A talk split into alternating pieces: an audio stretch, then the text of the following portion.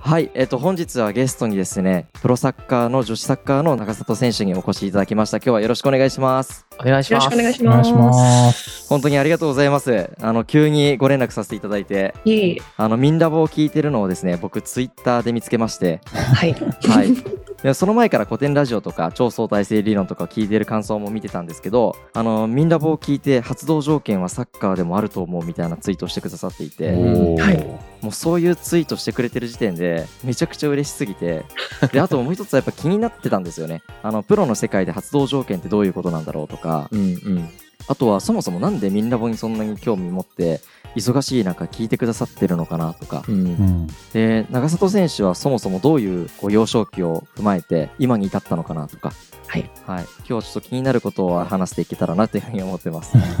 い。はい、よろしくお願いします。お願いします。お願いしまおす願い。します。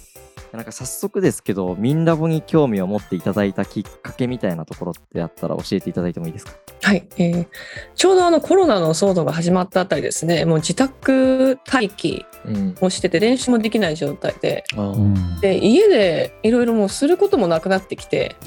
でネットであの今話題のポッドキャストは何かっていうのをなんか調べたんですよ。うんはいそしたらたまたま古典ラジオが出てきてですね、うん。うんでそこから始まってあのどんどんこう派生しておすすめはこれですみたいなのがずっと出てきてで最終的にみんなぼまで行き着いてしまったっていうあ、そうなんですね。コロナのおかげだったんだね。はいそうですありがたいですね。ただまあ全然ジャンル違うじゃないですか、ラジオのジャンルは。はいえその中でもずっとこう興味を持って聞き続けているはいその理由とかってどんなところにずっと興味を持ってくださってるんですか基本的にはあの皆さんこう一つのテーマだったり一つのそういったことに対して深掘りしながら話を進めていくじゃないですかはいうんそういうスタイルの会話はものすごく大好きでうんへ結構知識というよりはその答えがないものに対して皆さんが考えをこうぶつけ合いながらこう思考を深めていくっていうスタイルの会話がものすごく好きだったのでもうハマってしまってずっと聞いているっていう感じですね。おーめっちゃ嬉しい。ありがたいですねなんかそれで言うとあの僕らはまだまだこう考えることをもっともっとしたいねみたいなのをちょうどですねこの収録をする前ぐらいで話してたんですけどよりもっと深く考えられるようなこうテーマで僕らも進めていけたらなと思ってるんでなんかその観点でこう聞いてくださったの嬉しいですねあはい、はいなんかミンラボ聞いてて印象的だったポイントとかエピソードとかってあったりしましたかいろいろメモってるんですよ聞きながら。いやそうなんですかめっちゃ嬉しい。めっち めちゃゃ嬉しいわ。くちゃ嬉しいですメモってるんですけどはいあのまあ前回の前回はヨッシーのそうヨッシーさんの話がものすごく感動したっていう話ですね。うわーおーもうちょっと今涙出そうになって きた。な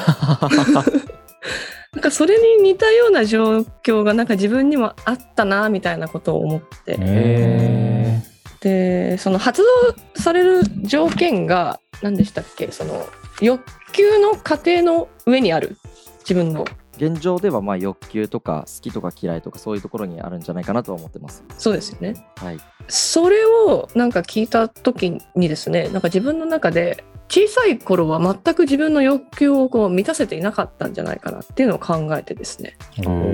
えうん、それがすごく印象的に残っていてあ才能ってこういう捉え方をするんだっていうでどんどんやっぱりアップデートされてるじゃないですか定義があはいそうですねでその定義に応じてやっぱ考えていくと自分の思考もこうアップデートされていくっていうううんうんうんんのがあの結構好き好きというか自分でそれで思考ができるっていうのがあでも嬉しいですねめちゃくちゃなんか今話を聞いてて一個すごい気になったのがあの結構もしかしたら深い話に入っちゃうかもしれないですけどはいヨッシーの話を聞いててすごく被るところが重なる部分があったって話をされてたと思うんですけど、はいどんな風に重なったんですか自分の人生とあの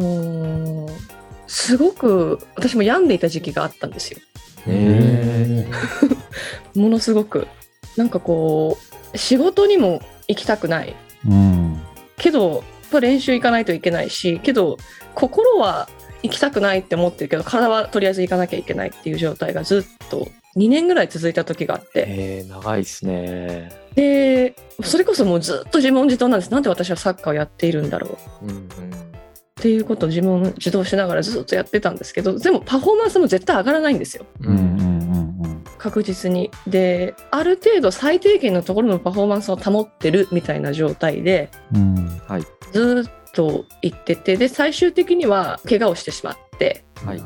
でそのチームは退団することになって、まあ、環境を変えることになったんですけれどもうんはいでその環境を変えた先がちょうどアメリカだったんですけどそれでやっとこう自分のこう欲求を満たすうんやり方っていうか向き合い方サッカーに対するはいうん を見つけて急激にこうパフォーマンスが上がったっていう経験をしたんですね。あそっからだったんですね。はい、え逆にそこまで欲求に対して素直じゃなかったかもしれないっていうふうになりながらも結果を残してたこと自体もすっごい気になります。すごいです ね。そうだ結果を残すことイコール才能ではないんだなって思ったんですよ。あーなるほどなるほどこれなんか長里選手から聞くとまさに説得力ありますね。でかつプロフェッショナルってそういうことだよね多分ね 確かに。うん好きだろうが嫌いだろうがコンディション良かろうが良くなかろうが結果は出して帰るっていう確かに。そうだから結果が出ていた結果を出していた時期っていうのはものすごく苦痛でしかなかったんですよ。へうえ。んあのオリンピックの時とか。とかもそうですねはい。へもそうですしブンデスリーガで得点を取った時とかもそうですしうんはいえ。へえ。なんかもうとにかく得点じゃなくて結果至上主義みたいな生き方をしてたんですよ。ああ。そのポジション的な意味合いもあるんですかやっぱりフォワードだからっていう。ああそれはあると思います。うんあ。得点取らないといけないですもんね。はい、ーいや厳しい世界ですよねねいや、最も結果で評価される世界ですもんね。この世の中の仕事の中ので。うんなので結果を出さなければ生きてる価値がないとそれは思ってたぐらいなんでうんうんうんそれがものすごく苦しめてたその頃はそういうモチベーションだけであれほどのパフォーマンスを出されてたんですかあそうですはいそれだけですへえ。根性とかがでもすごいんでしょうね、やっぱり。 あのシンプうルんいに。やー相当タフだよねねうんそれはもう責任感とかだったんですかそれとも使命感とか。 責任感使命感はものすごく多かったと思います、うんでまあ、当時はやっぱり日本の代表の選手としてもやっぱりプレーしてたので自分がクラブで結果を出さなかったら代表で結果を出さなかったらこの先の女子サッカーの未来はないっていうふうに思っててああ、うんそこを背負ってる感じなんですね。女子サッカー全体を。はい半端ないっすね半端な いですね。背負ったことないやつやわ確かにね。夜寝れたりするんですか、普通に。あーあと私ドイツに住んでた時はですねうん睡眠時間が大体1日4時間ぐらいしか取れなくてうわー、やばー。えーマジ4時間でサッカーできるんですかできてたんですよなんとかギリギリやばやばあすごいな。寝ようとしても寝れなくてあ、やっぱりそうなんですね。はいああ、やっぱそうなんだだ。サッカーやってて身体疲労はあるわけじゃないですかはいそれでも寝れないって結構きついっすよね当時はしんどいと思ったことはなかったんですけどへえ。あーもうそれがむしろ当たり前だぐらいの当感じたでり前だっていうふうにもう自分の脳みそにすり込ませてたというかうんうんうんうんうんすごいえなちなみにそこから要は自分の本当の欲求に気づき始めてってパフォーマンスが上がったって話をしてたと思うんですけどはいどういう欲求として気づけたのかっていうのとなんか今までと全然違うパフォーマンスってどういう違いがあったんですかパフォーマンスに。そのちょうど4年ぐらい前にアメリカにのチームに移籍してきたんですけれどもうんその前にですねあのリオ五輪予選で敗退してしまってオリンピックに行けなかったっていう経験をしたんですねうんうんうんでその時の、まあ、国内でのバッシングとかもすごくてうん。それで結構メンタルやられたんですねあでそこからのまあ約1年半ぐらいで本当にサッカーする気がなくなってしまったんですようんでそこから自問自答をとにかく繰り返したんですよノートにひたすらもう書きまくってなんで私はサッカーをしてるのか何のためにサッカーをするのかっていうはい、へえ。もう定期的にそれを自問自答していくっていうのを繰り返しやっていった延長線上にアメリカっていう新しい文化が自分の中にやってきたんですね。うんでこの文化があのサッカーが全てじゃないっていう考え方をしている人たちだったんですよアメリカ人が。それサッカー選手であってもですかはいあそうなんですねサッカーは生活の一部うんとして成り立っていてそれが全てではないっていうその結構開放的なオープン的なそういうあのマインドが自分にもすごく影響されましてうんではいそこから自分の本当にあの喜びに感じることう。うんんは何なのかピッチの上でうん。それに対してひたすら追求してやっていけばいいっていう考え方にシフトできたんですよおーめっちゃ真逆ですよね結果にこだわる必要はないと結果はもうどうでもいいっていう方向に完全にシフトしてはいあの自分が喜びに感じることだけをひたすらやっていくっていう風にシフトしてからやっぱりグーンって上がりました。はあすごいわ。ねうん。めちゃくちゃ。これ結構悩んでる人多いと思うんですよね。結果を求めることが正義だっていうふうにやっぱ思ってて、うんで喜びばっかりやってるともしかしたら結果が出ないんじゃないかっていう、うんでこれはでもその結果を全く意識しなかったんですかそれとも何ですかね多少はやっぱ意識しちゃうものなんですかあー結果の出し方を変えていったってところありますね。ポジションをうん。はい自分でプレゼンしながらピッチの上で私はこういうもともとはストライカーだったんですけどそれを1個中盤ミッドフィルダーに下げてうんはいあの人を生かすようなスタイルに変えていったんですよ。うんあえてうんそうすることによって結果っていうプレッシャーを受けなくなるじゃないですかある程度うんはいうん確かに、 100%、はいそういう方向に自分自身でそういう表現をするようにしていって周りの人たち周りの人たちに対してもそういう認識を植え付けさせて私はこういうプレイヤーなんだ人を生かすプレイヤーなんだっていうあじゃあ自分で発動条件整えていったんですねはい、100%結果のプレッシャーを受けないスタイルに少しずつ切り替えていきました。なるどほど。すっごいその欲求を、えっと、分かってきたっていう時点でパフォーマンスが良くなってきてあ自分はどういう才能があったなっていう新しい気づきとかって今振り返るとなんかありますか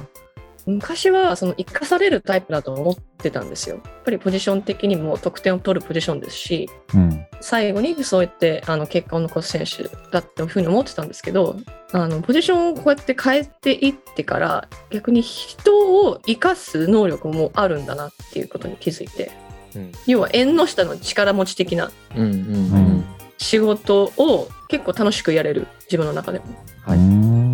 今までと全然違うポジションですもんねそれってそうですね。はい。うん、どっちかっていうとナンバーワンのポジションやってたからナンバーツーのポジションやるみたいな会社とかで言うとそうですね。はい。そうなんそれに対しては実際やってみて全くストレスはかからなかったんですかむしろやりがいの方が大きかったですね。うん。あそうなんですねなんかストレスから解放されたっていう解放感と。おうんうんうんあでもやっぱりストレスかかってない状況下が一番パフォーマンス発揮するんですねそれは思います。はい。 これでも一方で例えばテニスとか個人競技だったら自分の意思で戦うスタイルって変えていけそうな気がするんですけどサッカーってチームスポーツではいでフォワードはチームに何人いてとかっていうそういうチームの構成も多分監督とかうんフロントが考えて設定してるわけじゃないですかはい。それをご自身の意思でその自分がちゃんとピッチの上でプレゼンテーションしていくって結構なんかお話聞くとなんかこう簡単なように聞こえるけど実は結構難易度高いようなことにチャレンジされてたんじゃないかなっていうふうに思うんですけどそそのあたりっていかがですか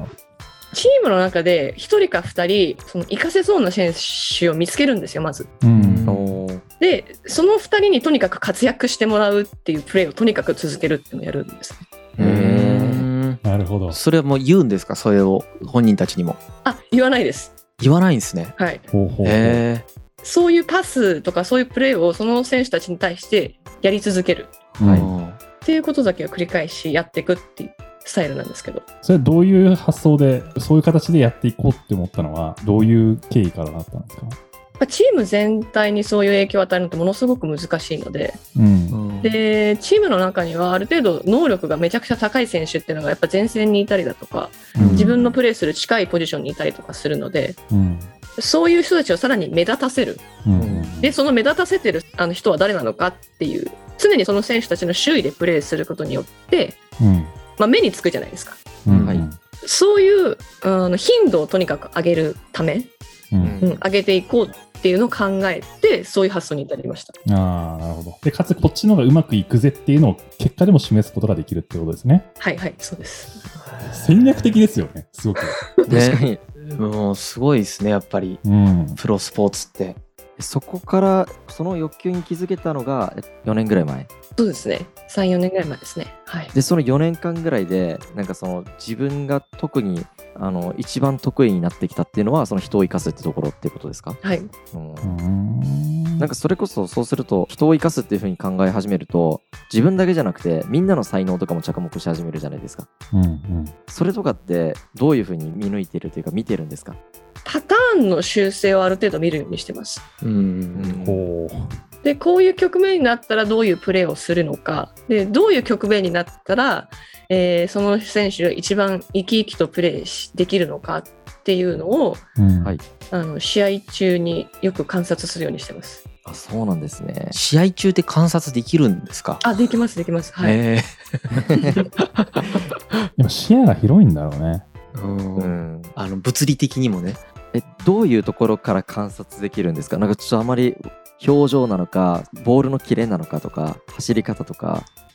となんて言ったらそのエネルギへーわかりますか、うんわかわそかりのます人が持ってるエネルギーはいの発され方が違うんですよねあ選手がそのの才能を発揮してる時ってうんはいうん特にその外国人選手は分かりやすいんですよあそうですか日本人より分かりやすいんですか分かりやすいですやへへえっぱり感情の起伏が激しいのでーうんうんうんもろに出すんではいあー面白面白面い、ね、白い。だからエネルギーって感情でもあるってことですよあね。それはありますねはい、うんやっぱ人のじゃあ感情をキャッチアップすることがその人の才能を生かすってところにつながってるんですね。と私は思ってるんですけどうんえちなみに興味があるんですけど、はいそれはご自身が人を生かすスタイルに変えるって決めてからそういったエネルギーとか人の機微に着目するようになったのかあるいは実は以前から意識はしてなかったけど結構見てたのかいい質問ですね あれですねこれはあのずっとやってました昔からうんああそうなんだ。はいでその結果至上主義だった頃に特にやってたことなんですけど、うーんまあその頃ってドイツに行ったばかりで言葉もやっぱ喋れないんですようんはいうんで周りが言ってることもよくわからないっていう中でコミュニケーション取っていかなきゃいけない結果を残していかないってなった時に手っ取り早かったのがその人の修正を見てうんうんあのボールが来そうな時にところに飛び込むうんうんうんポジショニングを取るっていうのが一番早かったんですよなるほど。でそのパターン修正をとにかく分析してノートにこの選手はこうなった時にこういうプレーをするって全部メモっていったんですね練習後にへ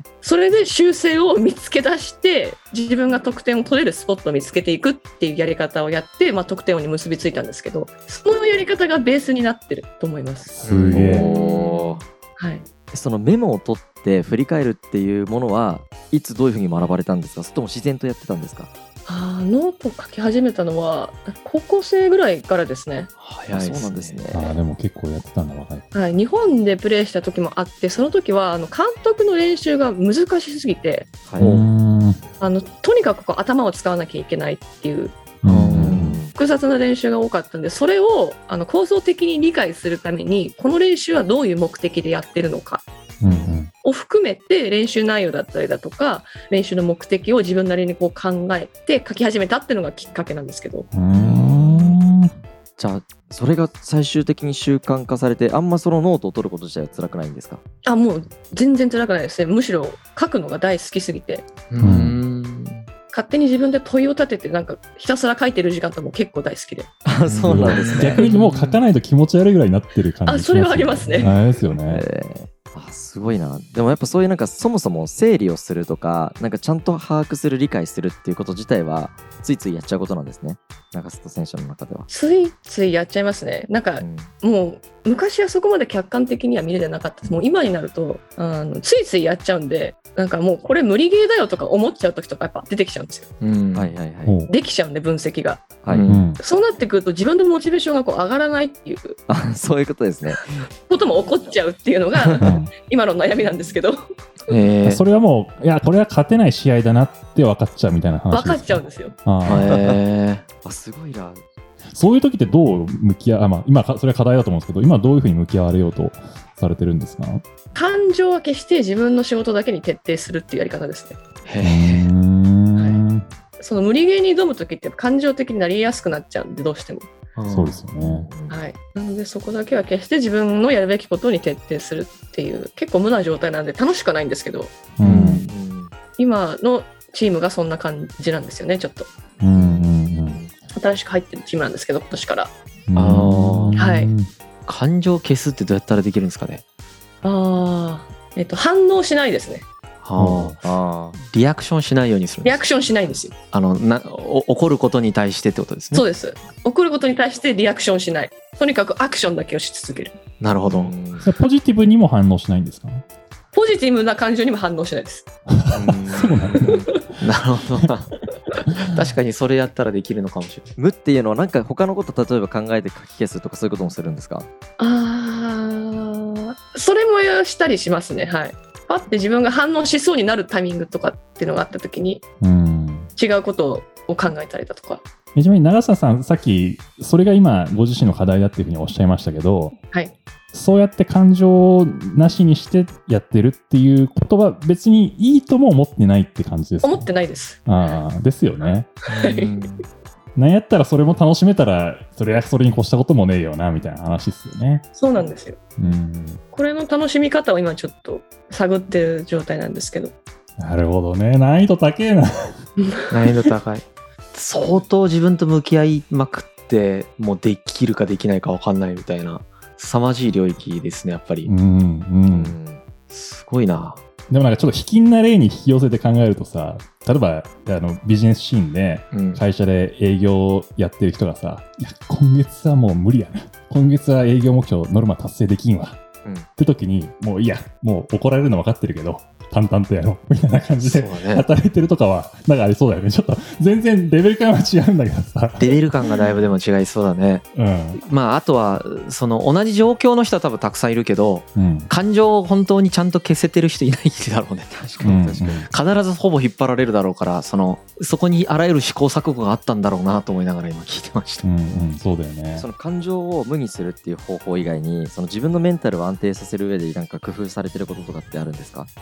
それが唯一のメンタルを安定させる方法なんですね。あそうなんですね感情的になっちゃうとやっぱパフォーマンスが乱れちゃうんですよ。ううんうんうん自分のその技術の精度だったりだとかうあっていうのが乱れちゃうのが嫌なのでうんうんだから感情的にならないようにそういうところに対して反応しないようにっていうところをやっててうんで人に対して依存しない期待しないっうんうんていうのが自分の感情をやっぱりコントロールするのに一番私にとっては一番やりやすいやり方、うんああそれはめっちゃゃわかります、あでも経営者にもめっちゃ言えますねそうね言えますねいやまあでもできないですよねそれ が分かってても そうやればいいなって分かってるんですけどうんなんならブッダが言ってますからねそれでもやっぱりね生きていく以上は結果を求められるしうん勝たなきゃいけないし会社は潰せないし、うんね、無になり期待しないようにできるようになったのってどのぐらいでできるようになられたんですかあ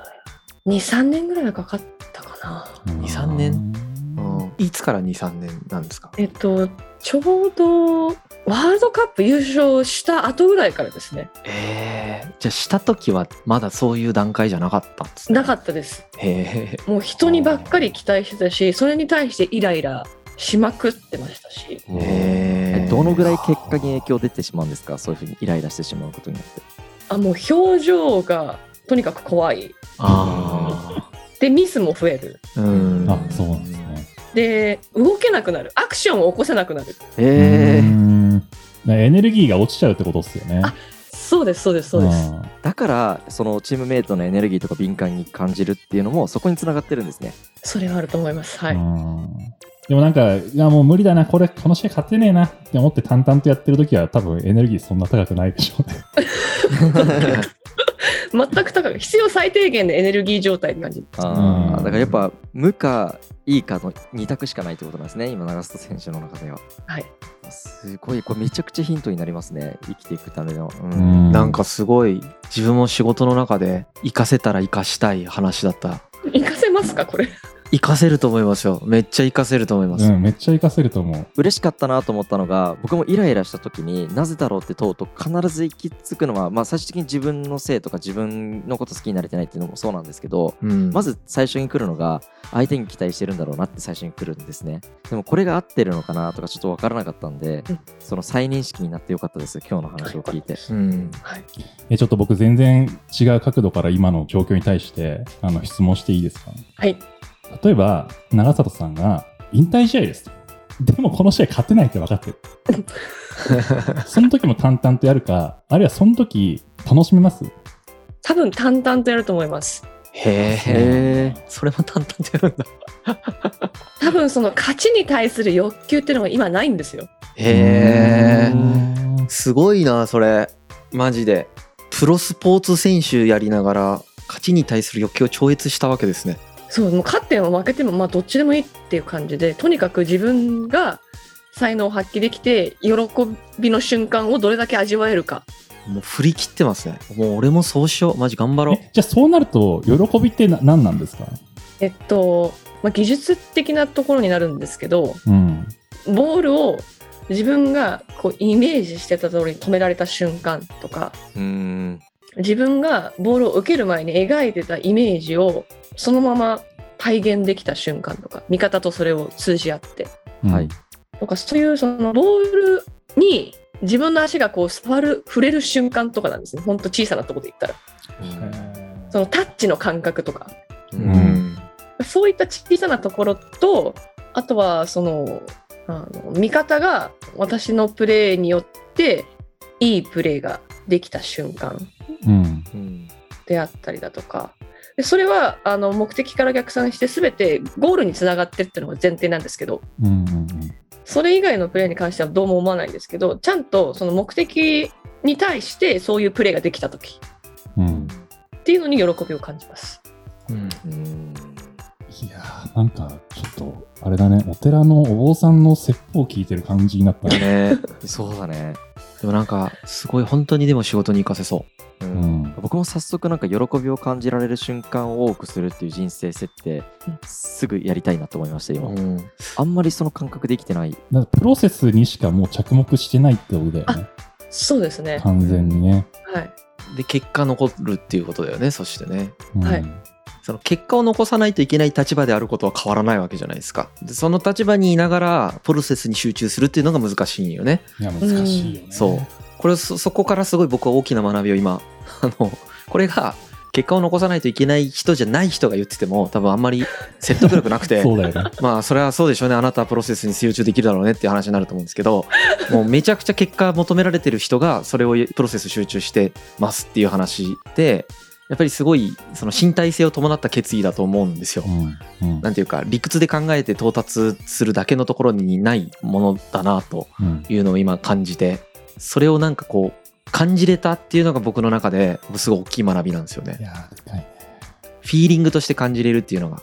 あなんかすすごい聞いてみたい質問が1個あるんですけどあ、はい。あのチーム全員がはい。結果を求めていなかったらどういうことになると思いますか 確かにどうなるんだろう。とはいえププロとはいえプロセスに着目はしているってことだよねそうプロセスに着目をしていて、まあ、全員が喜びその要は才能を生かしていることに着目していてあんまりゴールを意識してなかった場合ってこれってなんかどういうことか怒るんどういうことが起こるんでしょう。あもしくはちょっと問いを別の問いでもいいんですけどはい。あのもしご自身が監督とかコーチだった場合、皆さんに何て言ってチームでプレーしてもらいますかえっ、と隣の選手の良さを生かせ。ああなるほどそっかそうすると連結するからですか最終的に、はい。最終的に連結するんで。けどやっぱり自分が活躍したい、自分が結果を残したいっていうふうにやっぱり思ってる選手の方が圧倒的にやっぱ多いんですよ。そうやってでしょうそうでね。すよね、うんそうですよね、だけどそれをやってるとうまくいかないんですよ。うん、結果的に。チームよりこう優先するシーンが増えてしまうってことはでい、すそようね。ですうね。んうん特に若い選手になればなるほどそうなっていきますね。ううんんですよねうん。まあ、それも仕方ないよ、仕方ないですよ。うんそう仕方ないんですけど、うん、ちょっと話戻っちゃうんですけど、はいそのボールをトラップしてタッチする瞬間とか、そういったものに喜びを感じられていらっしゃるとはい、いうところですけど、一方で、あもう勝てないなって思った時に、どうそれと向き合っていくかっていうことも課題として捉えられてるってことは、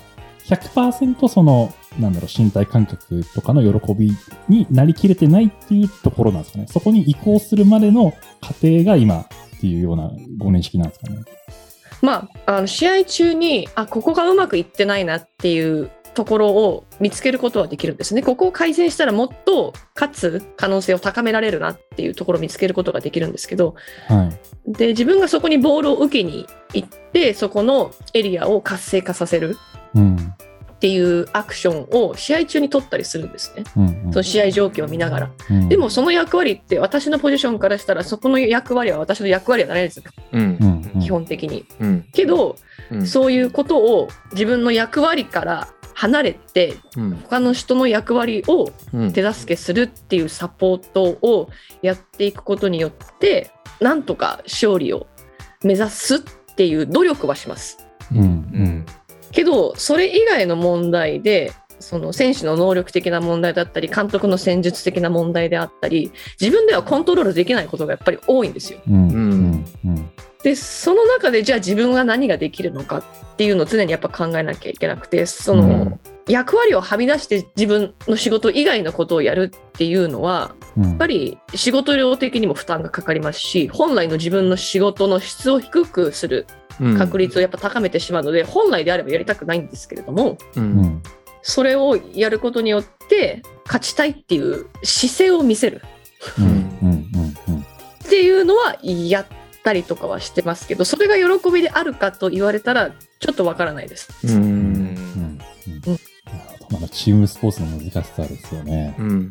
なんかこうコントローラブルな領域とそうではない領域の話を先ほどされてらっしゃいましたけど、はいそこら辺ってどういうふうに自分の中でこうなんていうか納得させるんですか自分を本当はいやこれコントロールさせてくれよみたいなところも出てくるであろうしその自分の才能とか自分のその楽しみを追求するプロセスに集中する中でもなんか本来しなくてもいいコンフリクトが発生したりする時もあるかなと思うんですよね。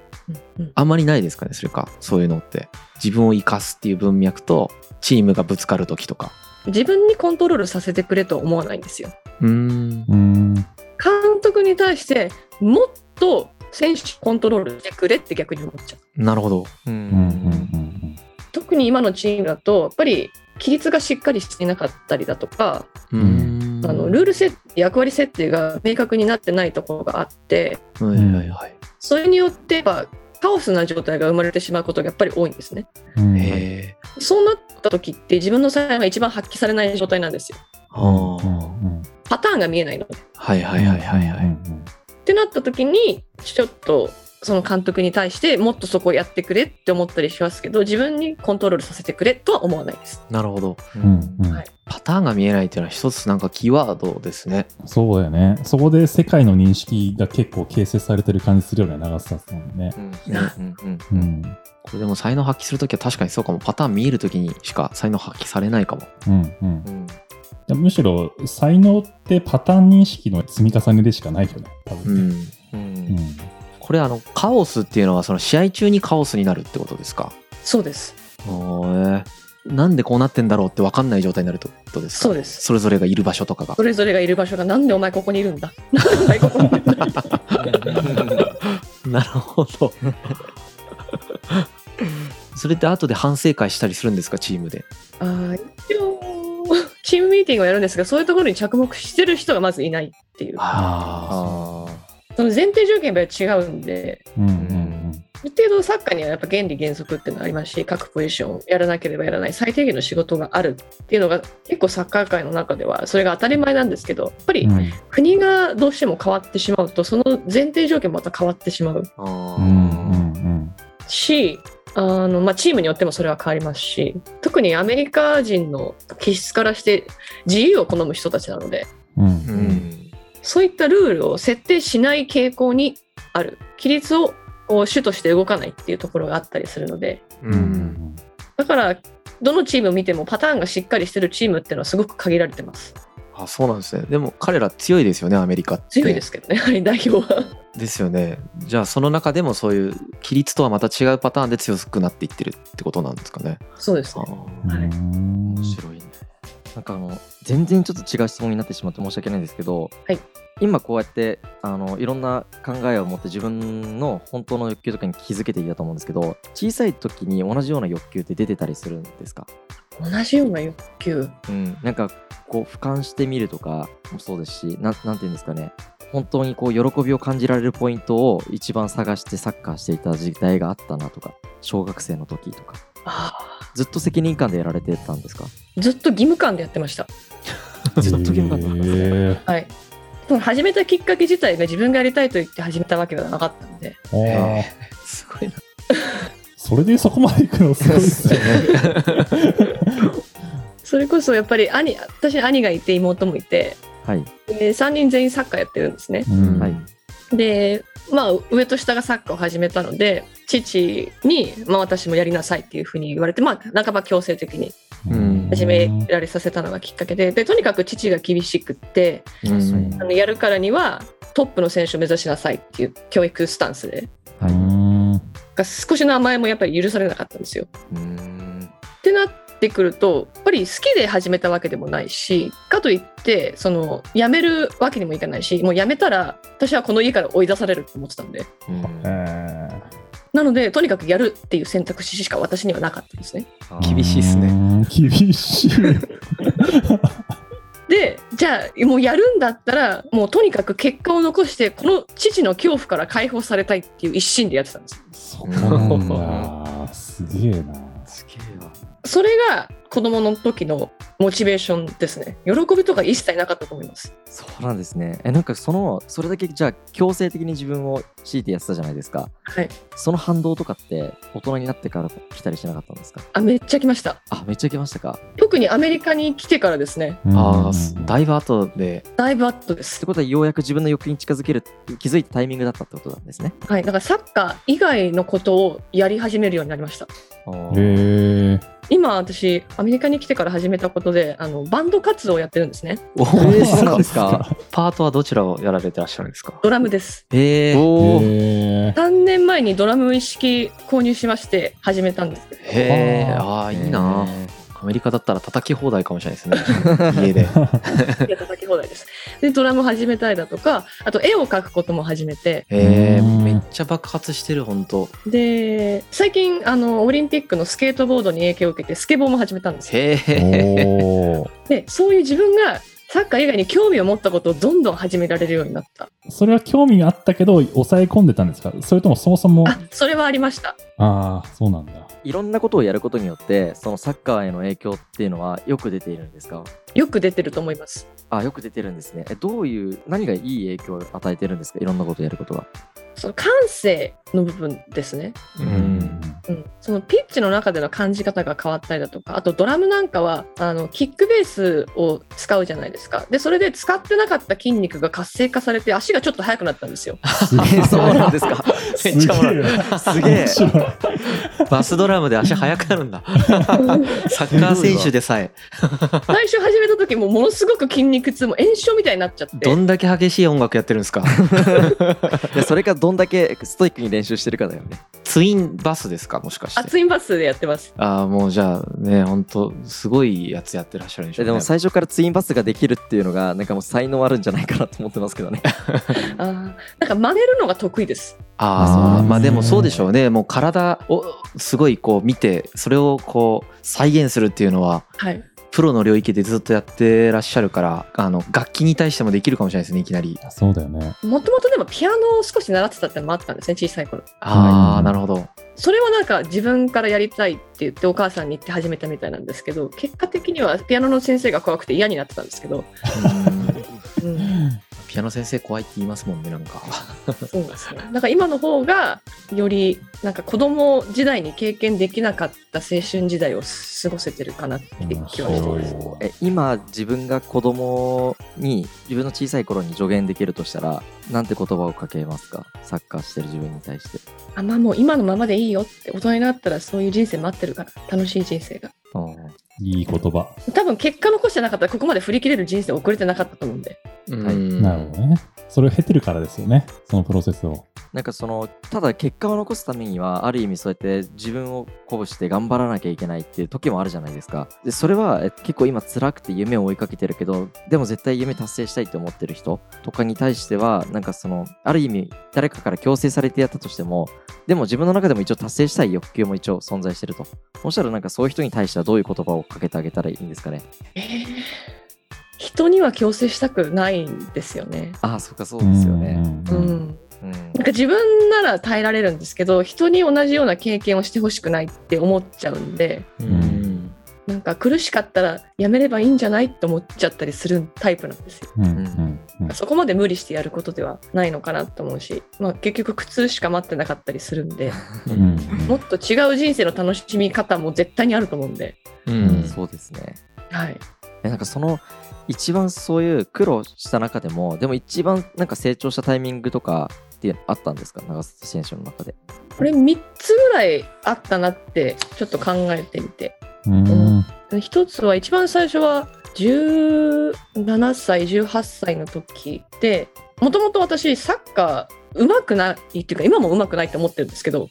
そのサッカーの才能があったと思ってないんですね。ううんんでなんとかその積み重ねてうんその行くことによってある程度その、まあ、できるレベル周りの人たちとあの遜色なくできるようなレベルまでにはこう持っていけるそういう努力の仕方を知ってたからうんなんとかこう通用してた部分があったんですけどもまあもともと身体能力も高かったしうん背も大きかったので人に比べたらはい。なんとかやれてたってところがあったんですけどそれでやってたのである一定のところに来ると通用しなくなるタイミングがやっぱ来るんですねううんん上のレベルになればなるほど。で15歳の時で私トップリーグでデビューしてるんですね日本の。ううんんでそこからまあ2年23年経ってずっとその生まれ持ったその身体的運動能力に頼ってやってたんですけど、まあ、それで通用しなくなり始めてでそのタイミングでちょっと監督が変わったんですね。はいはいで監督が変わったことによって今まで使ってなかった頭を使うようになったあんー考えてサッカーをするようになったんですよ。うんはいうんでそのサッカーには知性が必要なんだってことに気づいたんですそれで気づかされたというかううんんでそこから自分のプレースタイルも変わってものすごい成長を感じたですねそれが1回目です、うん自分では気づけなかったかもしれないですよね。はい、その監督のおかげで新しいパラダイムというか新しい視点を手に入れたんですね。はい、そうですね。で、2回目がそのワールドカップで優勝した後ですね、2011年うんうんの後、22年、13年の時に、うんその時はそのとにかく自分に合わせてもらうスタイルでずっとサッカーをやってたんですけど、うんそこから自分が合わせるスタイルに転換したタイミングだったんですね。あさっきも話したと思うんですけど。うんうん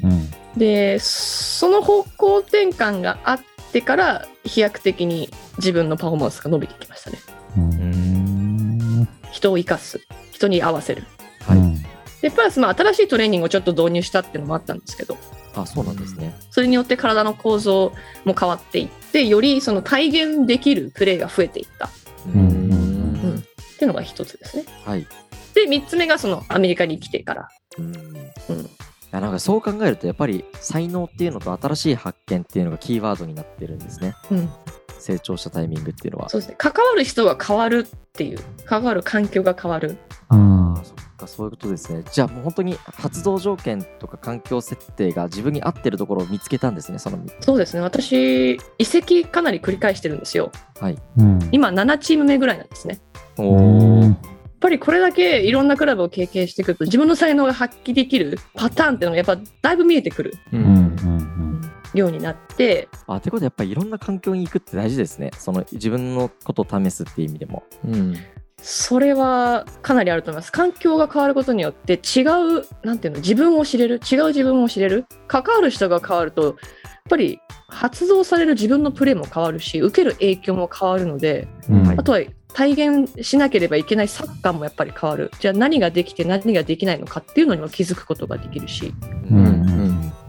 あとなんかその3つのステップをお伺いしててなんか発動条件を広げてっていう感覚もなんか感じましたけどねその身体能力で発揮できてた部分とあと姿勢が必要っていうのは多分パターン認識する活動をそこから始めたっていうはいはいことだと思うんですよねであとは人に合わせていくことで、うん自分に合わせてもらうことよりも選択肢が増えるうんうんのでそういう意味でも発動されるシーンが増えるっていう風になんか自分のキャパシティというか発動条件を拡張してっていう感覚をすごいなんか聞きながら思いましたね。分析うまいですね。いやもう多分もう全部流すのが話してくれた通りに解釈しただけですけど。いや、まさにそうだと思います。うはいん広げてってますね確実に10年前よりはできることが3倍4倍ぐらいは増えてると思いあまあすごい。すそれはやっぱり技術的な成長もあったしうんその体のフィジカルっていうんですかねなんて言ったらいいんでしょうその身体的能力の、えー進化っうんうんていうのにもあのアプローチしていったところがあってやっぱり体の構造を変えないとあの発揮したい技術っていうのを発揮できないんですねうん例えばこういう技術を身につけたいこういうことをやりたいと思っててもそれをできる体の状態でなかったらそれを発揮することってできないじゃないですかうんうんだからこそその技術的なアプローチをするよりもその体の構造自体を変えることにアプローチしていってうんうんその技術の幅を広げていくっていうアプローチを5年ぐらいもっと少ないな3年34年ぐらい継続的にやり続けた結果でちょうどアメリカに行ったタイミングで技術がバーンって伸びたんですようん驚くぐらいい。自分がへえ。もともとそんな技術的に優れた選手じゃなかったんですけどそういうのもありましたねうんタイミング的には、